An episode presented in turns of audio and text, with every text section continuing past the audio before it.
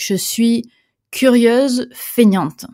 C'est-à-dire que si j'ai pas l'objectif de transmettre de la connaissance à quelqu'un ou de devoir donner une, opinion éclairée, il y a de bonnes chances que j'aille pas chercher l'information.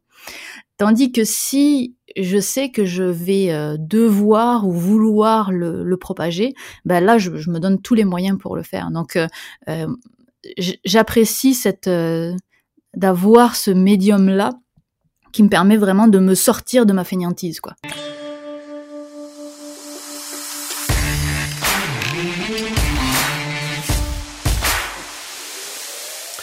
Bienvenue chez les créateurs vidéo, le podcast. Aujourd'hui, j'ai le grand bonheur de pouvoir euh, interviewer Viviane de la chaîne Syllabus. Bonjour Viviane. Bonjour. Alors Viviane, c'est une scientifique franco-canadienne basée à Montréal qui cherche par-dessus tout à comprendre le monde qui nous entoure. Avec ses expériences et en allant au contact des chercheurs, Viviane répond sur sa chaîne Syllabus à des questions comme pourquoi les chats ronronnent ou à quoi servent les motifs sur le papier toilette. Des questions qu'on ne s'est pas forcément déjà posées mais dont on a furieusement envie de connaître la réponse. Viviane est suivie par plus de 200 000 abonnés à ce jour et ses vidéos cumulent plus de 10 millions de vues. En plus de ça, Viviane gère la chaîne Syllabus Plus, qui s'attache ces derniers mois à expliquer les coulisses d'une chaîne YouTube en répondant là aussi de façon claire et exhaustive à des questions que tout le monde se pose. Comment ça va Viviane? Eh ben écoute, ça va bien, content d'être là. Alors rapidement, est-ce que tu pourrais me dire en quoi consistent tes travaux scientifiques? Et puis ensuite comment tu as commencé ton aventure YouTube? Mais j'avais envie d'avoir un petit peu de background quand même avant. Alors aujourd'hui, je fais plus de sciences, je fais euh, uniquement euh, de, de, la vulgarisation. Euh, mais ce que je faisais dans ma thèse ou dans ma maîtrise, disons que c'était du. donc moi, je suis à la base formée en ingénierie et en mécanique, et j'essaie de l'appliquer au monde médical. Donc ma maîtrise, c'était deux ans de recherche sur le développement d'un embout de cathéter. Donc les cathéters, c'est des les longs tubes de plastique qu'on met dans les vaisseaux sanguins. Donc, je développais un embout de cathéter pour être capable de euh, guider ce long tube de plastique dans les vaisseaux sanguins de manière autonome euh, grâce à un IRM qui est un appareil d'imagerie médicale. Bref, c'est compliqué, je, pourrais en parler pendant des heures. Euh, donc ça, c'était mon, mon, tout premier projet de recherche. Puis là, le dernier, c'est je développais un implant pour les euh, patients qui souffrent de scoliose, les jeunes patients qui, qui, souffrent de scoliose, donc les déformations de la colonne vertébrale.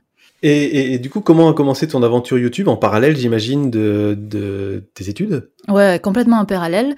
Euh, ça a commencé, je pense que c'était à peu près en même temps que le début de ma thèse, ou pas loin en même temps en tout cas. Donc il y a sept ans maintenant euh, six ans et demi, quelque chose comme ça. Et euh, en fait, je faisais déjà de la vulgarisation avant. Je faisais de la vulgarisation sous forme euh, de blog. Et, euh, et puis, je faisais aussi des petites conférences, des petites interventions, notamment dans le cadre de mes, de mes recherches. Et ça me plaisait beaucoup. Puis, je voyais surtout le, format vidéo. Moi, en tant que consommatrice de vulgarisation scientifique, je regardais essentiellement des vidéos. Je lisais plus de blogs. Donc, je, je, me suis assez rapidement tournée vers la vidéo pour euh, parce que justement, je trouvais ça plus logique de, de proposer un format dans lequel j'étais moi-même consommatrice de ce format-là, quoi. D'accord. Et il y a eu un moment où ça a vraiment fait shift dans ta tête pour passer du blog à la vidéo? Ça s'est fait progressivement Tu as essayé les deux pendant un moment? Comment ça s'est fait? Mmh, ça, ça, a vraiment été progressif parce que je pense que j'ai fait le blog pendant trois ans, quelque chose comme ça. Et euh, mais aussi, je, faisais beaucoup de présentations orales dans, dans, le cadre de, de, ma recherche. Et puis, je me rendais compte que à l'oral, il y avait beaucoup de choses qu'on pouvait faire passer euh, avec l'intonation, avec les gestes. Et je trouvais que ça manquait beaucoup dans l'écrit, euh, qu'il y avait une saveur euh, dans l'oral qui n'existe pas dans l'écrit, ou du moins que, je, que moi, j'arrivais pas à retranscrire. Et donc, c'est comme ça que je suis progressivement passée à la vidéo. Puis, il y a aussi, le, bien sûr, toute la, le questionnement de du matériel. J'avais absolument aucun matériel pour me filmer euh, euh à l'époque. Et puis à cette époque-là, les téléphones n'étaient pas assez bons pour le faire. Et euh, donc, voilà, donc j'y suis quand même arrivée progressivement. Et à partir du moment où j'ai eu le matériel, c'est là que j'ai commencé à me lancer. Ok, et ta motivation de départ, c'était uniquement le partage C'était de créer une chaîne avec 200 000 abonnés pour un jour en vivre? C'était quoi la motivation de départ? Non, bah, ça n'existait pas vraiment à l'époque des, euh, des youtubeurs francophones qui pouvaient en vivre. Euh, je, je pense pas que j'avais cette ambition-là. Je pense que j'avais euh, j'avais envie de partager. Et euh, parce que c'était ça l'ambition de départ avec le blog déjà, c'est j'avais juste envie de partager, j'avais envie de vulgariser, j'aimais cette sensation là. Et, euh, et, donc en vidéo, je pense que c'était juste bah, au même titre qu'on change de niveau dans un jeu vidéo, bah, je changeais de niveau dans cette euh, dans cette activité-là, mais j'avais pas d'ambition particulière. Quoi. Très bien. Euh, Est-ce que tu pourrais me dire quelle est la, ta vidéo favorite sur ta chaîne et pour quelle raison? Hmm. euh... C'est dur à dire parce que je pense que si je la revoyais maintenant, j'aurais plus la le même avis. Mais euh, euh, une de mes vidéos favorites, c'est probablement la vidéo sur le marathon qui est euh, une vidéo qui a fait un flop total et qui commence d'ailleurs à remonter euh, pour une raison que j'ignore dans les statistiques, mais elle a fait un flop total au moment de sa sortie. Et euh, c'est une vidéo où je suis euh, deux amis en train de, de faire le marathon et, euh, et c'est une vidéo découverte pour moi, c'est-à-dire que je savais que j'allais filmer le marathon et je savais que j'allais parler de la science du marathon autour de ça, mais je avant de filmer, je savais pas ce que j'allais retranscrire. Je, connaissais, j'avais pas les connaissances avant même de commencer mon projet. Et toutes mes vidéos préférées, c'est celles qui me font évoluer moi en tant que personne et en tant que, que scientifique. C'est quand j'apprends moi-même des choses avant de les communiquer. Et donc toute cette étape de découverte, c'est euh, assez grisant. Et quand on arrive à transmettre sa découverte, c'est euh, bah, c'est là qu'on est content en général. Donc euh, peut-être la vidéo marathon ou de manière générale toutes les vidéos qui sont un peu expérimentales où je partais d'une ignorance et je suis arrivée à de la connaissance. Super intéressant. Ça veut dire que du coup, le, tu me dis si je me trompe, quelque part, le, le fait d'avoir ce, ce média, la chaîne YouTube, te pousse aussi parfois à créer des nouvelles expériences et aller, et aller jusqu'au bout. C'est peut-être peut-être ce, ce, ces expériences sur le marathon, tu les aurais peut-être pas faites si tu n'avais pas une chaîne YouTube ou un blog à l'époque. Ah ouais, c'est sûr. Si, si j'avais pas eu euh, ma chaîne, jamais j'aurais fait ça. C'est, c'est, c'est ça que j'aime bien avec cette, cet aspect-là de la chaîne, c'est que ça fait vraiment te sortir de ton canapé, quoi. C'est ouais. euh, moi je suis une je suis curieuse feignante. C'est-à-dire que si j'ai pas l'objectif de transmettre de la connaissance à quelqu'un ou de devoir donner une, une opinion éclairée, il y a de bonnes chances que j'aille pas chercher l'information. Tandis que si je sais que je vais euh, devoir ou vouloir le, le propager, ben là je, je, me donne tous les moyens pour le faire. Donc euh, euh j'apprécie cette euh, d'avoir ce médium-là qui me permet vraiment de me sortir de ma fainéantise, quoi. Ouais. Ouais, je te comprends tout à fait parce que j'ai une, chaîne YouTube sur la photo, c'est par là que j'ai commencé d'ailleurs, euh, où je fais la photo de paysage et, euh, et si j'avais pas ma chaîne YouTube, euh, je me lèverais quasiment jamais à 4 heures du matin pour aller photographier des levées de soleil dans la montagne euh, et c'est quelque part euh, la bonne excuse pour se bouger les fesses et, et, et, aller tourner des vidéos et du coup vivre des expériences carrément dingues en fait et c'est grâce à ce médium finalement qu'on peut faire ce genre de choses. C'est génial quoi. Exactement, le, le... c'est un très bon exemple que tu donnes, là, se lever à 4 heures du matin pour aller prendre une photo. Il faut vraiment, faut vraiment vouloir euh, sa photo pour aller oui, se lever à Mais de savoir qu'on va pouvoir le partager avec des milliers de personnes, ça, on n'a ah, plus d'excuses pour pas le faire en fait. Ouais, tout à fait. Et je trouve ça cool. Je trouve ça vraiment cool. Est-ce que tu pourrais me dire comment tu fais vivre ta communauté aujourd'hui, parce que c'est une communauté assez importante. Est-ce que tu utilises des outils particuliers? Est-ce que euh, tu réponds à tous les commentaires? J'imagine que c'est plus possible maintenant. Est-ce que tu as une communauté un petit peu en dehors de YouTube ou c'est que sur YouTube? Comment tu animes un petit peu tout ça? Ce que tu appelles faire vivre euh, sa communauté, ça veut dire participer à l'activité de la communauté? C'est ça que tu appelles Oui, ou faire participer les gens. Comment tu fais pour rencontrer les gens de ta communauté? Est-ce que tu l'animes d'une façon particulière ou est-ce que tu te vois plutôt comme quelqu'un qui crée du contenu et qui le met à disposition du monde entier sans forcément vraiment euh, vouloir faire monter une communauté derrière? Alors, j'ai pas cette euh, volonté communitariste. Euh, même si j'apprécie que euh, les gens soient là et qu'en fait ils aient formé une communauté d'eux-mêmes, euh, mmh. mais je en tout cas, j'ai jamais eu cette volonté de base. J'apprécie que ce soit là, mais c'était c'était pas quelque chose de pensé, de calculé. Aujourd'hui, pour euh, la, ma chaîne principale, ma chaîne Syllabus, euh, je réponds aux commentaires dans la première heure, les deux premières heures, mettons. Euh, si c'est une vidéo qui fonctionne, je, je, je, suis plus capable de répondre assez rapidement. Euh, si c'est une vidéo qui ne fonctionne pas, bah là, je peux, je peux commenter assez longtemps. Donc, ça dépend un petit peu du, du succès de la vidéo pour Syllabus Plus, qui est donc ma chaîne de un petit peu de, de conseils pour euh, comment faire des vidéos. Euh, là, je réponds, euh, je vois tous les commentaires et euh, je réponds euh, dès que c'est pertinent. Donc euh, là, j'anime beaucoup plus parce que parce que c'est pas la même relation qu'il y a sur Syllabus Plus ou sur Syllabus. Et puis sur Syllabus aussi, la communauté est devenue plus grande. Donc comme elle est plus grande, c'est c'est plus difficile parce qu'il y a beaucoup plus de variété de gens. Mmh. beaucoup plus de types de personnes et, euh, et, donc c'est plus plus difficile de savoir est-ce qu'avec avec cette personne j'ai un langage informel, avec un langage formel, ce genre de choses. Donc je réponds un petit peu moins aussi euh, sur euh, sur syllabus, mais je, mais je, continue de regarder les commentaires, ne serait-ce que pour une seule raison, c'est pour vérifier qu'il n'y a pas quelqu'un qui me dit que j'ai fait une erreur et que ouais. et que je dois enlever la vidéo parce que l'erreur est trop grosse quoi. Donc c'est, essentiellement, c'est la première raison pour laquelle je regarde les commentaires. Un, euh, vérifier qu'il n'y a pas d'erreur et deux, voir si la vidéo est appréciée, mais pas tant dans le but d'animer une communauté. C'est juste, vous êtes là, je suis là aussi, et puis euh, voilà. Mais je sais pas, j'ai pas cette, euh, non, j'ai pas cette stratégie là. D'accord. Je crois qu'on a un peu tous le réflexe hein, d'aller, euh, pour ma part, c'est sur l'application YouTube Studio. Euh, je sais que la vidéo a été publiée à midi, euh, j'y vais à midi 15 pour voir les premiers commentaires pour être sûr qu'il n'y a pas de « Ouh là là, qu'est-ce qui s'est passé à 4 minutes 32 C'est un peu la crainte, mais euh, ouais. j'aime bien l'idée, effectivement, de dire « J'ai beaucoup d'abonnés, donc mais je ne veux pas les laisser sans aucune réponse, et donc j'y vais une heure après, comme ça j'ai un nombre à peu près...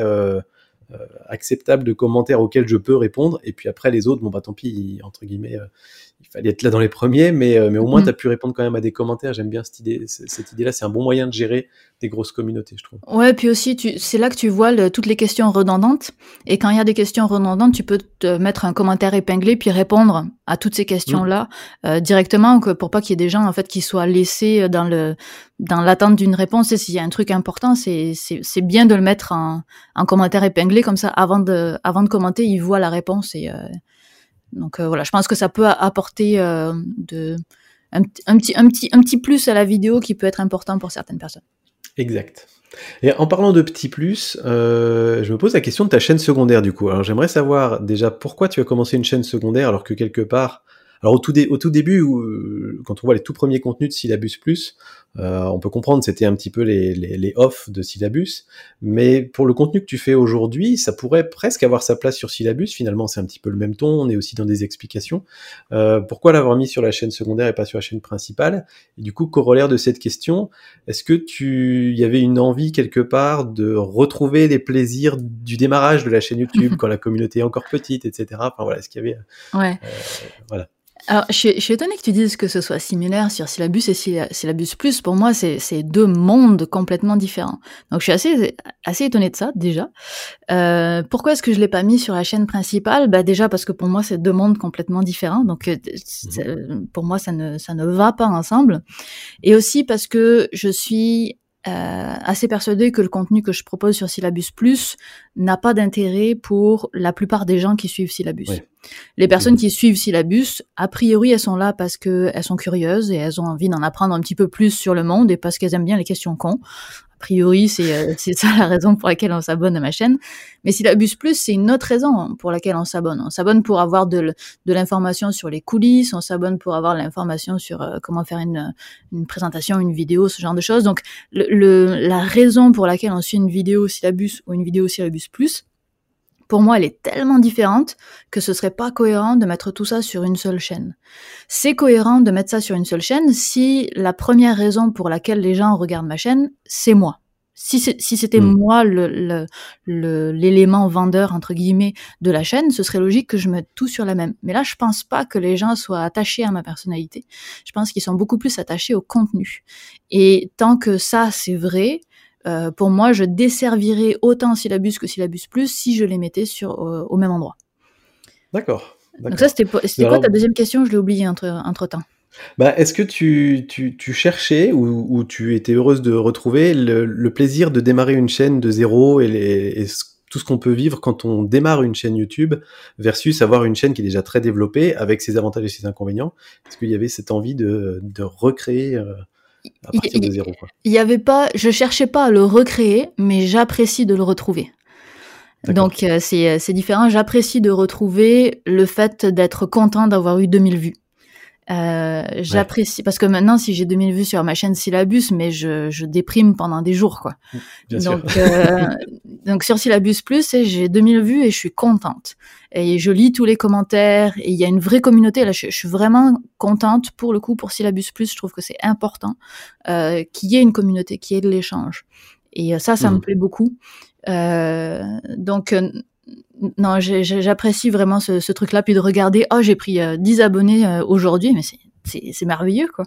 Tandis que sur Tilabus, je le vois même pas s'il y a eu 10 abonnés de plus ou de moins. Donc, j'apprécie ce, contact qui est beaucoup plus beaucoup plus humain, beaucoup plus euh, ancré dans le réel. Tandis que dès qu'on a des chiffres qui dépassent, euh, je sais pas, 50 000, ça veut plus rien dire. Qu'est-ce que c'est 50 000 personnes? Aucune idée. Donc euh, c'est, on se rend plus compte. Un stade de foot, c'est juste. ouais, c'est ça. c'est pas possible. Moi, j'en profite parce qu'on parle de Syllabus Plus pour, euh, bah, pour, inciter toutes les personnes qui écoutent ce podcast, qui sont pour la plupart euh, sur YouTube ou ont envie de démarrer sur YouTube, d'aller suivre la chaîne Syllabus Plus parce qu'elle est vraiment excellente dans le domaine. Il n'y a pas beaucoup de chaînes françaises qui sont euh, très informatives dans le domaine sur la, sur YouTube. Donc, euh, allez, allez jeter un coup d'œil, ça vous intéressera, je suis certain. Et d'ailleurs, euh, euh, parce que c'est ça, moi j'en connais beaucoup des, des, chaînes anglophones qui parlent de se lancer en vidéo, tout ça, c'est même, c'est même très, très, très courant. Mais en francophone, il y a toi, il y a moi et il y en a d'autres? Il y en a d'autres. alors, il y en a une qui est très, très grosse qui s'appelle Devenir YouTubeur. Ah, mais qui est vraiment très très jeune dans l'esprit. C'est beaucoup plus sur la motivation qu'autre chose. Euh, et quelques petits outils pour faire des miniatures sur mobile ou des choses comme ça. C'est vraiment très très jeune. Le, type est assez sympa, mais niveau contenu, c'est assez pauvre, on va dire. Euh, et puis après, il y a quelques personnes qui font de temps en temps des vidéos sur, sur YouTube, mais ils vont aussi parler d'autres choses. Alors, il y en a qui sont très dans le business marketing. Euh, il y en a d'autres qui font des, des vidéos vraiment un peu sur tout, et puis il y en a une sur trois qui parle de YouTube. Mais après, spécifiquement sur YouTube, effectivement, on n'est pas beaucoup encore aujourd'hui. Ok. Comment est-ce que tu monétises tes vidéos aujourd'hui? J'ai vu qu'il y avait du Tipeee, euh, peut-être de la pub, il y a des sponsors, tu as sorti un livre, tu vends des t-shirts. Est-ce que déjà c'est une question à laquelle tu, as envie de répondre ou pas? Parce que tout le monde n'est pas obligé de répondre à ça. Mais sinon, ça m'intéresse de savoir comment tu monétises et quel est ton, point de vue sur la, question de la monétisation de ces vidéos. Moi, ce qui m'intéresse, c'est où est-ce que tu as vu que je vendais des t-shirts? Eh ben, tu as une petite boutique euh, sur Syllabus sur laquelle il y a euh, syllabus simplement, en t-shirt, en coussin et en... Ah, le, machin intégré à YouTube, là? Teespring, oui, c'est ça. Ah ouais, non. c'est une blague, cette chose-là. Ah bah, je sais pas, moi j'ai une boutique, je l'ai jamais activée sur ma chaîne photo par exemple. Ah bah, tu, moi je pense que j'ai fait genre activer, j'ai uploadé mon, mon logo, puis euh, j'en ai jamais entendu parler. Euh, personne, ni même moi, n'avons acheté de t-shirt, j'en ai jamais parlé nulle part. Donc non, ça absolument pas.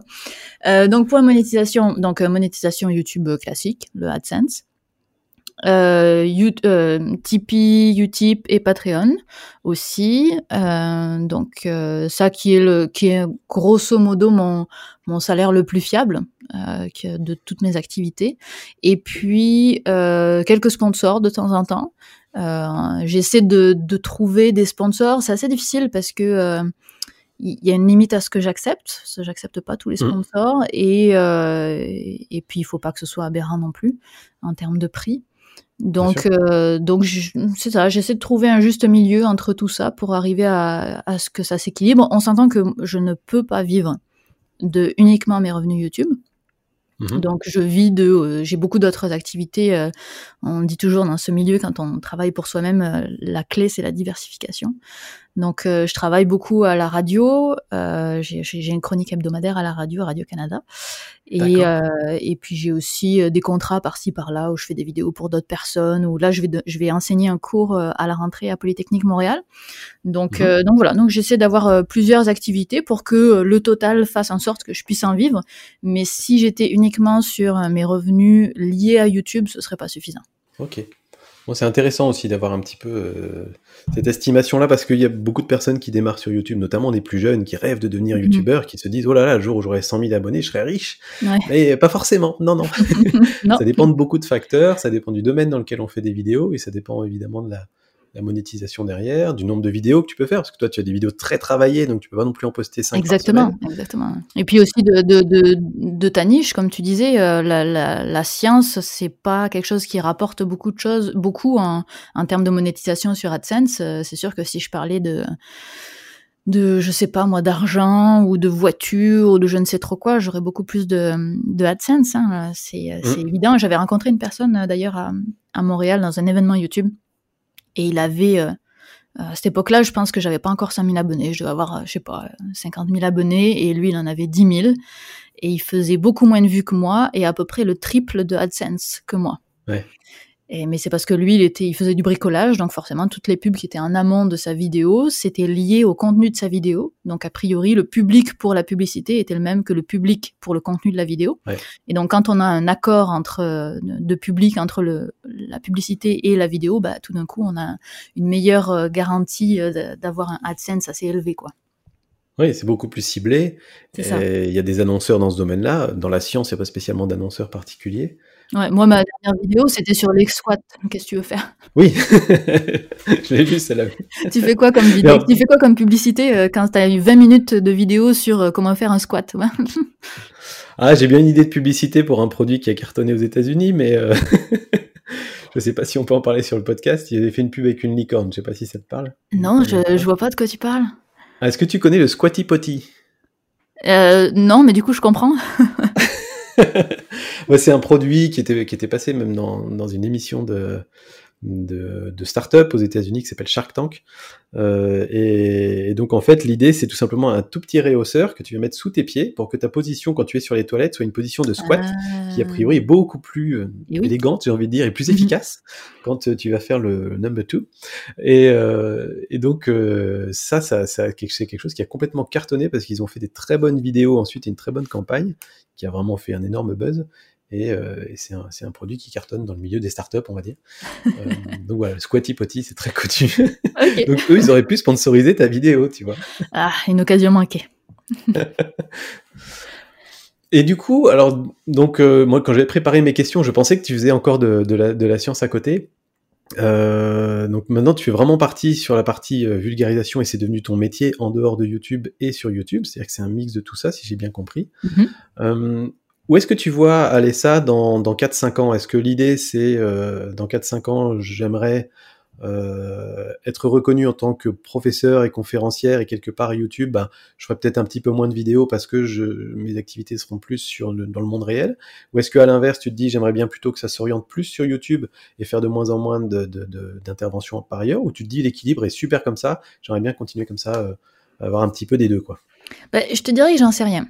Parce que. Et en fait, j'ai aussi pas très envie de le savoir. Ouais. J'aime bien me laisser porter un petit peu. Et euh, je pense que ma, dans ma carrière, je vais beaucoup euh, changer. Euh, je vais beaucoup évoluer. Puis je veux me laisser la porte ouverte à, à changer justement. Si je fais autant de choses, je fais de la radio, je fais de la télé, je fais du YouTube, je fais, j'ai fait un livre. Tu sais, je, je teste plein de choses. Et si un jour j'ai euh, une proposition pour aller faire un truc que j'ai jamais essayé, il y a de bonnes chances que je dise oui. Parce que Ouais. moi, ce qui m'intéresse, c'est, de découvrir en fait. Et euh, mon, mon plus grand, euh, ma plus grande crainte, c'est l'ennui. La seconde où je m'ennuie, je m'en vais. Ça a toujours été comme ça. Et, euh, et donc tant que je m'ennuie pas sur YouTube, bah pas de problème, je vais continuer. Si je commence à m'ennuyer, bah je vais aller changer. Mais je veux vraiment me laisser la, la porte ouverte à plein de choix. Et si un jour je retourne en science, je l'envisage tout à fait. euh, ce serait avec grand plaisir parce que j'ai pas quitté la science parce que je l'aimais plus. J'ai j'ai quitté la science parce que j'ai essayé autre chose, ce qui est très différent comme philosophie. Et, euh, et si un jour j'y retourne, ben, je serai très heureuse aussi. Et si je vais pour enseigner, ce sera très bien aussi. Donc j'ai j'ai pas envie de me projeter dans l'avenir parce que je veux me laisser les portes ouvertes. Je, je veux avoir le, je veux pas me contraindre, me contraindre psychologiquement à mon, dans mon avenir, quoi. D'accord. Il y a un côté rassurant quelque part à avoir plusieurs cordes à son arc, à se dire si jamais demain YouTube pour une raison ou une autre ça disparaît ou il n'y a plus aucune pub ou je ne sais quoi, j'ai d'autres, euh, je peux retomber sur mes pattes euh, par ailleurs. Ou est-ce que c'est vraiment juste une curiosité de vouloir tester un maximum de choses? Hmm, bonne question. Euh, je sais pas. C'est sûr qu'il y a un côté rassurant de savoir que j'ai beaucoup, co- beaucoup de cordes à mon arc. Euh, parce que c'est ça, on est, on est dans un, c'est un métier très précaire. hein. Ça se trouve, le mois prochain, j'ai aucun revenu, puis le mois d'après, j'en ai énormément, puis mois- pendant six mois, il n'y a plus rien. Donc, c'est extrêmement précaire. Donc, il y a, y a un côté rassurant de se dire, euh, ben, ok, cette précarité, je l'accepte, mais euh, si demain je ne veux plus l'accepter, ben, j'ai le choix de ne plus l'accepter. Ce qui est un luxe que tout le monde ne peut pas se permettre. Tout à fait. Donc, je sais, je sais pas trop quoi te, quoi te répondre. Je- C'est certainement un mélange de tout ça. D'accord. Bah, ça me va comme réponse. Est-ce que tu es en contact avec d'autres vulgarisateurs scientifiques et euh, comment tu gardes contact un petit peu à distance avec eux? Comment, comment, comment ça se passe dans cette petite communauté de, de, de, la vulga scientifique en français sur YouTube? Est-ce que l'ambiance est sympa? Est-ce qu'on se tire la bourre? Enfin voilà, comment ça, comment ça se passe? Alors, je suis pas en contact avec tout le monde parce qu'on commence à être quand même assez euh, assez nombreuses et nombreux, mais euh, oui, je suis en contact avec pas mal de monde parce que finalement, il y a eu un, gros boom en 2014, je crois que c'était. Euh, et puis après, il y en a pas eu, il y a pas eu tant de personnes qui se sont rajoutées depuis. Donc en fait, ça fait plusieurs années qu'on se côtoie, qu'on se voit, qu'on a eu l'occasion souvent de se, de se rencontrer. Donc oui, on se parle euh, par euh, Messenger, par euh, Discord, par ce genre de, de réseau-là. L'ambiance est franchement très bonne. je connais mmh. personne qui se tire la bourre dans le petit milieu dans lequel je suis. Mais euh, ouais, non, ça se, ça se passe, ça se passe plutôt bien. C'est sûr que moi, je suis, je suis toujours un petit peu à part parce que je suis loin, quoi. Ouais. Je Il y a des événements réels, j'imagine, c'est compliqué pour, pour toi de venir à Paris pour une journée. Euh. Ouais, c'est ça. Je viens pas, à Paris pour une journée, mais euh, j'arrive. Euh, il y a six mois, j'étais à Frames, à Avignon, qui est quand même un gros gros festival, et ça c'était très cool parce que c'est l'occasion de rencontrer plein de gens. j'ai été aussi à Play Azur, j'ai été assez à. J'ai quand même été eu l'occasion d'aller à plusieurs, plusieurs endroits parce que comme ma famille est en France, il suffit de, de caler mes dates au bon moment pour arriver à, à tout cumuler. Donc j'arrive à rencontrer les gens, mais c'est sûr que euh, ça, ça c'est difficile d'avoir des, des, relations très euh, très poussées, quoi, parce que ben, on se voit que mmh. par internet. Quel matériel tu avais au démarrage de ta chaîne YouTube et quel matériel tu as maintenant et quelle importance tu donnes au, matos de tournage, de studio, etc. Enfin voilà, ça, ça m'intéresse d'avoir un petit peu ton avis sur, euh, sur la question parce que c'est une question que se posent beaucoup de, de YouTubeurs qui démarrent ou qui sont déjà un petit peu avancés. Alors, j'ai commencé avec un Nikon D5100, qui est un appareil dont, en fait, j'avais gagné un prix de euh, vulgarisation scientifique dans le cadre de ma recherche, et j'avais euh, gagné 1000 dollars, donc ce qui, est, quand même beaucoup. Et ce 1000 dollars, je l'ai euh, utilisé à 100% pour acheter cet appareil photo-là, à l'époque. Et j'ai commencé aussi avec un Zoom H1, comme micro, mhm. et un petit micro-cravate à 20 balles, un truc comme ça. Et ça, c'était mon matériel de départ. La lumière, je, ne me doutais même pas qu'il y en avait besoin. Donc ça, c'est ce avec quoi j'ai commencé. Maintenant, la liste est assez longue. euh, donc, euh, je vais te résumer avec les deux, trois euh, principaux trucs, mais mettons que je te ferai pas toute la liste parce que c'est trop long. Oui, très bien. donc, j'ai un GH5 avec, euh, donc Panasonic GH5 pour l'appareil photo qui vient avec sa lentille de kit qui est une 12-35, euh, je sais plus, quelque chose comme ça, 10, hmm, quelque chose comme ça. Et euh, un prompteur par-dessus. Grande fan des prompteurs. Je, vends le prompteur à qui le veut. Prenez un prompteur si vous faites des sciences. Je vais essayer. À cause de toi, je vais essayer maintenant. Ah bah, tu vas voir, ça va te sauver la vie. Grâce à toi, je devrais te dire. Donc, euh, GH5, prompteur. Un micro, je change beaucoup en fonction de là où je suis. En ce moment, j'ai un Zoom H4n avec en général un micro-cravate euh, Rode, mm. euh, le lavalier. Sinon, j'ai un, micro-canon euh, Rode de VideoMic Pro que j'utilise quand je vais en extérieur. Et là, en ce moment, je suis en train de te parler avec un micro qu'on m'a prêté qui est un Audio Technica AT2020 branché sur mon H4n.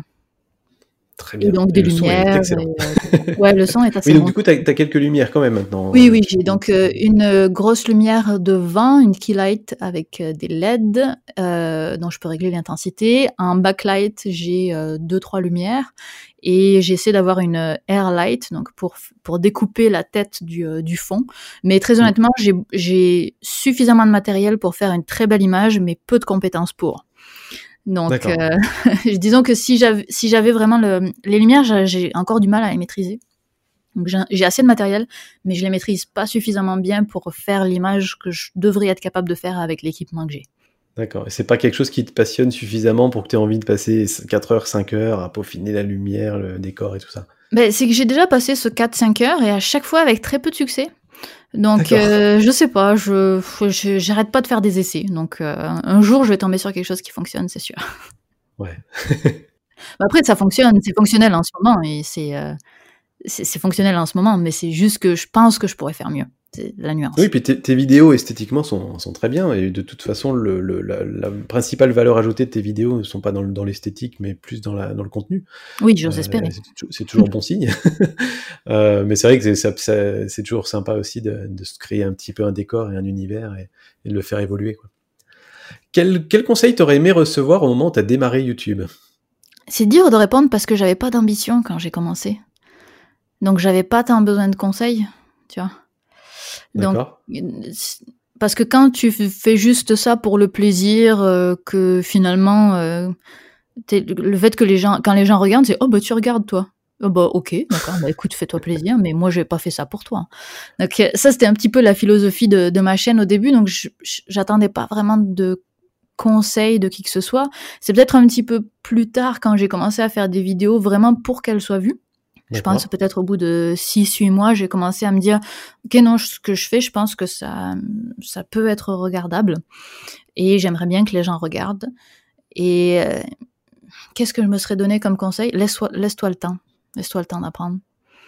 Mais je me laissais le temps. C'est-à-dire que moi, je, donc, je suis 100% autodidacte dans le, la création de vidéos. J'avais jamais touché un logiciel de montage, j'avais jamais touché une caméra, j'avais jamais touché aux lumières avant de commencer YouTube. Et c'est long d'apprendre tout ça. Mine de rien, chaque euh, chaque micro euh, micro ajustement, c'est quasiment un métier à part entière dans le dans le vrai monde du cinéma. Donc il y a beaucoup de choses à apprendre. Et puis il faut se laisser le temps de, de faire des erreurs. Et euh, moi ça moi c'est toujours ma philosophie, laisser erreur de les erreurs, c'est une bonne chose. Se tromper, c'est une bonne chose. Et mm. euh, donc, euh, si c'est plutôt un conseil que je donnerais, euh, plutôt que je me donnerais, parce que c'est visiblement ce que j'ai fait, vu que ça, ça fait quand même un petit bout que j'y suis sur YouTube. Donc, mais non, j'ai pas mal vécu mes débuts sur YouTube. Donc, c'est difficile de me dire que je me donnerais un conseil en particulier parce que ça n'a pas été difficile psychologiquement pour moi. Est-ce que tu comprends ce que je veux dire? Oui, tout à fait. Ouais, je comprends tout à fait. C'est-à-dire qu'il n'y a pas, il y a pas spécialement de regret dans le process que, tu as vécu. Exactement. Tu te dis pas euh, si j'avais pu euh, développer ma chaîne plus rapidement, il se serait passé ci, ci et ça. Au contraire, tu, tu te dis c'était c'est une expérience qui est géniale du début à la fin et je me vois pas la vivre autrement que je, je l'ai vécu. Donc euh, non ça se respecte. Il y a pas de souci. Parfait. Euh, quels sont les plans pour le futur de ta chaîne ou de tes chaînes? Euh, est-ce que tu as des gros projets en cours? Est-ce que tu veux emmener Syllabus Plus au même niveau que Syllabus? Enfin voilà c'est quoi un peu tes plans? Non Syllabus Plus je pense pas que ça y arrivera un jour au niveau de Syllabus. C'est pas vraiment l'objectif. Moi l'objectif de Syllabus Plus c'est vraiment de entre guillemets, de rendre à la communauté, euh, d'aider les gens et euh, et puis de me former à former parce que j'aime beaucoup former les gens, mais euh, apprendre à former les gens, ça s'apprend aussi. Et donc, pour moi, Syllabus Plus, c'est aussi un moyen de me former à être capable de former d'autres personnes. Donc, je, suis assez contente de Syllabus Plus. Si ça évolue jusqu'à 20 000, 30 000 abonnés, je serais contente. 100 000, je serais, enfin, je veux dire, ça va jusqu'à 100 000, je serais contente aussi, mais c'est pas l'objectif en tout cas. D'accord, donc c'est euh, encore une expérience en fait quelque part. Non, c'est pas une expérience, c'est c'est plutôt euh... ah, je sais pas. Qu'est-ce que tu appelles expérience alors? Bah, oui, enfin après peut-être peut-être que toute ta vie est une longue expérience, mais ça, ouais. ce, que, ce, que je, ce que je comprends dans ce que tu me dis là, c'est que euh, peut-être tu aurais démarré syllabus en tout cas, ce dont tu parles sur Syllabus Plus aujourd'hui, c'est-à-dire les coulisses de, de YouTube, euh, tu aurais aussi démarré ça quand tu me dis parce que ça te permet de d'apprendre à enseigner quelque part. Ouais, c'est ça. Et donc du coup, l'idée c'est que ce, ce projet-là soit un moyen pour toi de te former, de t'auto-former à l'enseignement d'une d'une discipline dans laquelle maintenant tu as des compétences et des connaissances, euh, de façon différente que ce que tu fais sur syllabus, où là tu traites juste d'un sujet particulier, mhm. alors que là il y a un côté enseigner une discipline, quoi, qui est un petit peu différent, et du coup c'est un côté formateur pour toi. Ouais, mais si tu veux, c'est comme c'est pas le seul objectif, comme quand même l'objectif premier c'est justement de refiler des connaissances aux autres, euh, ça, si tu veux, c'est pas une expérience. Ça, ça peut durer assez longtemps. Tu vois ce que je veux dire? C'est la, partie où je m'auto-forme, c'est c'est pas prépondérant dans dans syllabus plus et je pense pas que tu puisses le sentir. C'est vraiment un objectif qui est personnel, tandis que l'objectif qui est annoncé, euh, qui est celui vraiment le, le principal, lui, il a pas besoin d'avoir une date de fin, tu vois. Bien sûr. Donc c'est à dire qu'une expérience, par contre, pour toi en tant que scientifique, c'est on a on va tester quelque chose et il y a un moment on évalue pour voir si on a réussi ou si on n'a pas réussi ou si on a trouvé une explication. Là, c'est pas le cas parce que c'est un projet euh, qui n'a pas de fin et tu sais pas dans quelle, dans quelle voie ça va, ça va évoluer. Ouais, ça, si tu veux, je, je cherche pas un résultat en fait. Mmh Donc dans la, dans la mesure où je cherche pas un résultat, pour moi c'est pas une expérience. Ok. Donc voilà. Pour syllabus, euh, écoute, j'aimerais bien la faire grossir cette chaîne. J'aimerais vraiment la faire grossir parce que quand je vois ce que je propose, c'est, c'est, il faut jamais faire ce que je suis en train de dire. Il faut jamais faire ce que je suis en train de faire. Mais quand je vois ce que je propose et quand je vois ce que les autres proposent, je me dis que ma chaîne devrait être plus grosse. Donc, il ne faut jamais se dire ça. Mais euh, se comparer aux autres. se comparer aux autres, la pire des choses. Le fait est que je le fais quand même. Et je pense que euh, c'est ça. Je pense que je peux, je peux apporter quand même des, des connaissances et, euh, et, une bienveillance qui peut être agréable sur YouTube. Donc, j'espère que je vais arriver à la faire grossir. C'est aussi, euh, on parlait de diversification tout à l'heure. Euh, c'est important la diversification, mais ce que j'aimerais bien aussi, c'est être le plus indépendante possible. C'est-à-dire avoir une source de revenus qui fait que je fais un peu ce que je veux derrière et que je m'en fous de euh, d'avoir des revenus dans une catégorie ou une autre. Et donc le fait de grossir sa chaîne YouTube, bah, si un jour ça me rend suffisamment indépendante pour faire euh, exactement ce que je veux, bah, je sais pas, je me dis que ça changerait un petit peu la philosophie et euh, ce serait plus agréable de travailler sans avoir à penser à l'argent parce que je trouve que c'est c'est vraiment en tout cas, moi, ça, moi, j'aime pas avoir à penser à l'argent quand je quand je crée. Et euh, je le fais pas pour syllabus parce que j'ai la chance d'avoir une diversification dans d'autres médias euh, qui fait que euh, ça va. Mais euh, mais j'aimerais bien avoir cette cette liberté que de savoir que si que dans six mois ce sera toujours là quoi. Et pour ça, il faut une grosse chaîne. Et oui, encore plus, toujours plus grosse. Mais c'est ça le truc, c'est que ça a, ça a jamais de fin. On n'est jamais satisfait. Exact. Euh, bah écoute, merci beaucoup pour, euh, pour toutes ces réponses. Je pense que c'était super intéressant pour, bah, toutes les personnes qui suivent le podcast des créateurs vidéo. Euh, je te laisse le mot de la fin. J'aime bien faire la petite surprise comme ça. Mot de la fin par Viviane. oh, le piège, quoi. Qu'est-ce que je pourrais dire comme mot de la fin? Bah, écoutez, a priori, là, les personnes qui écoutent sont là pour, en apprendre un peu plus sur euh, YouTube, éventuellement pour euh, pour se lancer. Alors, euh, si vous souhaitez vous lancer, premièrement, vous stressez pas. N'essayez pas d'en faire un, métier parce que regardez, c'est galère. N'essayez pas d'en faire un métier et faites-le pour le plaisir. Quoi. Je pense que c'est, j'aime pas les youtubeurs qui disent ça, mais malheureusement c'est vrai. C'est que la première raison, le premier motivateur, faut que ce soit quand même l'envie.